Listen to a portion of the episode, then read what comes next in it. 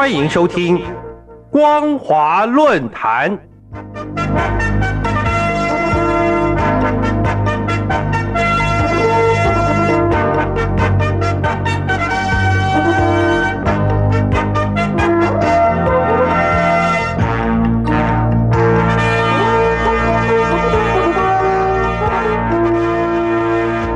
听众朋友您好，欢迎收听光华论坛，我是黄轩。今天的论坛主题是推广枫桥经验，并不能化解民众对中共的厌恶排斥。各位听众朋友，由于越来越不受民众的欢迎和信任，中共被迫不得不加大对社会的管控，除了紧缩意识形态的框架。以及控制媒体的报道之外，更大力推广所谓的“枫桥经验”。在这种社会管控越来越严厉的情况下，大陆各地充满了肃杀之气，让未来是否还能安心生活，成为民众普遍关注的话题。最新一期的《中国纪检监察杂志》在本月披露了广西科技大学原党委副书记、校长李思敏因受贿被判刑十一年的犯案细节。令人好奇的是，这篇文章至重点在于批判李思敏开会时在名号牌上只写他校长的身份，而不提他党委副书记的职务。这表示。虽然李思敏看似因刑事罪被判刑，但真正使他获罪的原因却是不愿提自己党委副书记的身份。无独有偶，在二零二三年十月下旬落马的广东大学原校长、原党委副书记潘兴祥，他的罪状也包括了一条与刑事罪无关的擅自改变党组织做出的重大决定。对这两位校长的获罪，知情人士指出，高等学府一向是中共推广意识形态工作的前沿，而如今却有校长不愿提及党委副书记的身份，不愿遵从党组织的决策，代表知识精英对中共的不满和唾弃。这里面的意涵极其明显，那就是民众不再认同共产党。所以，中共当然会以各种手段来加以打压所谓的反党分子，希望透过加强对意识形态的掌控，让民众继续听党话、跟党走。正因为大陆各地各阶层处处存在着一股对中共统治的怨恨不满，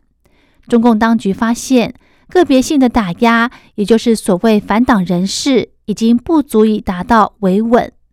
因此，最近中共特别着力在推出新时代的枫桥经验。在二零二三年九月二十号，习近平在参加杭州亚运开幕式时，提前前往绍兴考察被视为毛泽东时代搞发动群众斗群众政治符号的枫桥经验陈列馆。这个行程被解读为中共已经下定决心要进一步推动枫桥经验了。接着，十一月六号，习近平在北京会见了中央政法委选出的全国枫桥市工作法一百零四个单位代表，并强调发展新时代枫桥经验。参加会议的人员在政法系。和国务院相关人员之外，竟然还有中共政治局常委蔡奇、李希也参与接见。而这意味着习近平要把枫桥经验在全国范围内以更大的力度、更高层次来进行推广。紧接着，十一月二十三号到二十四号，中共全国公安厅局长座谈会在杭州召开，公安部部长。王小红在会上声称，坚持和发展新时代枫桥经验，增强政治意识，力求坚持和加强党的绝对领导力上聚焦发力。由于王小红在座谈会上刻意宣扬要落实纪念毛泽东批示学习推广枫桥经验六十周年，以及习近平指示坚持发展枫桥经验二十周年大会精神。等于第一次公开在推广枫桥经验一事，把毛泽东、习近平两人并列。这不仅把习近平的地位抬高到和毛泽东一致，也显示形势已经非常明确。枫桥经验即将在中国大陆全面实施，一场波及全民的政治运动，谁也躲不了。所谓枫桥经验，是一九六零年代中共在浙江枫桥区使用的一种利用群众监控、改造、纠斗所谓阶级敌人的反人性做法。一九六三年十一月，毛泽东亲自批示，向全国推广枫桥经验。在后来的多次政治运动中，这种群众专政一再被频繁使用，导致大批的中共基层官员和所谓的地富反坏等四类人被迫致死。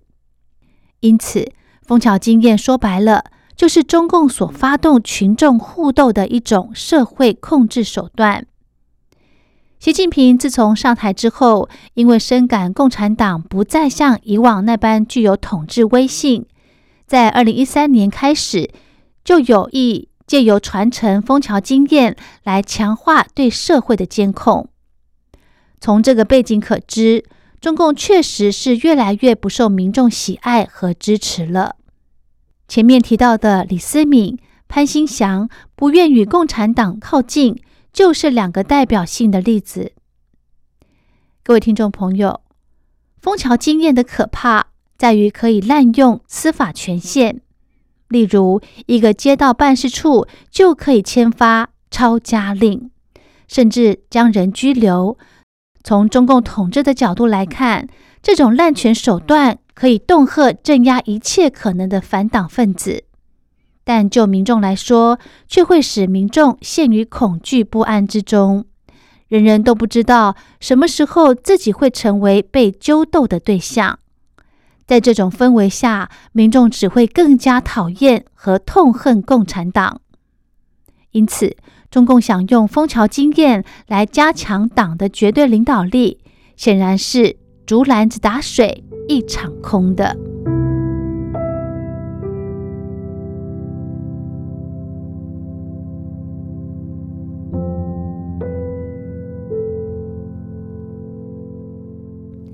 好的，今天的论坛主题是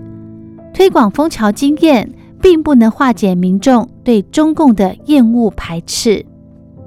我是黄轩，